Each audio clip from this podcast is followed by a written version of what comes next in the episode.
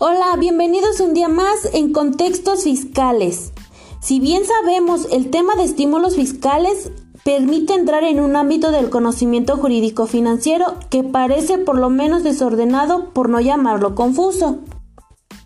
Bien, el Estado planeará, conducirá, coordinará y orientará la actividad económica nacional y llevará a cabo la regulación, el fomento a las actividades que demanda el interés general, que el desarrollo económico nacional concurrirán al sector público, social, privado, por impulsar y organizar las áreas prioritarias del desarrollo. Se podrá observar en la legislación ordinaria fiscal que en ella se utilizan dos conceptos, estímulo fiscal y subsidio, que son conceptos presupuestales y de fomento. En el Código Fiscal de la Federación menciona los estímulos fiscales en los artículos 25, 25A y 39.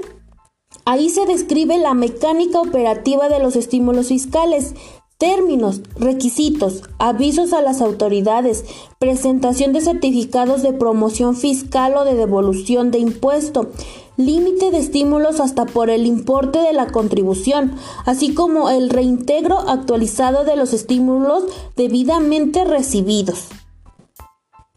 Sin embargo, su relación con la ley del impuesto sobre la renta menciona la posibilidad de acreditar el impuesto de los estímulos fiscales a que se tenga derecho contra la cantidad que se está obligada a pagar. En cambio, en la Ley de Ingresos, en su artículo 16, contiene un apartado de disposiciones de materia de estímulos fiscales, en un apartado diferente. Se refiere al otorgamiento de exenciones.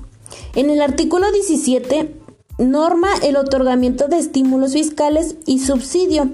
En su apartado A del artículo 16 establece el otorgamiento de estímulos fiscales a personas que realicen actividades empresariales, excepto la minería.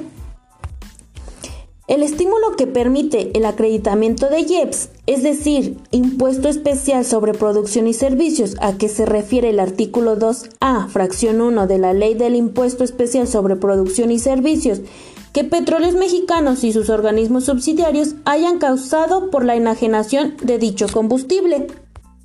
Y de la ley del impuesto sobre la renta cuenta con el título 8 denominado de los estímulos fiscales.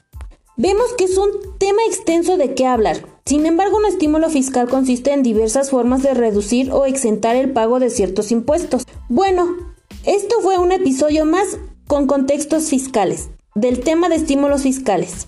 Nos vemos la próxima vez.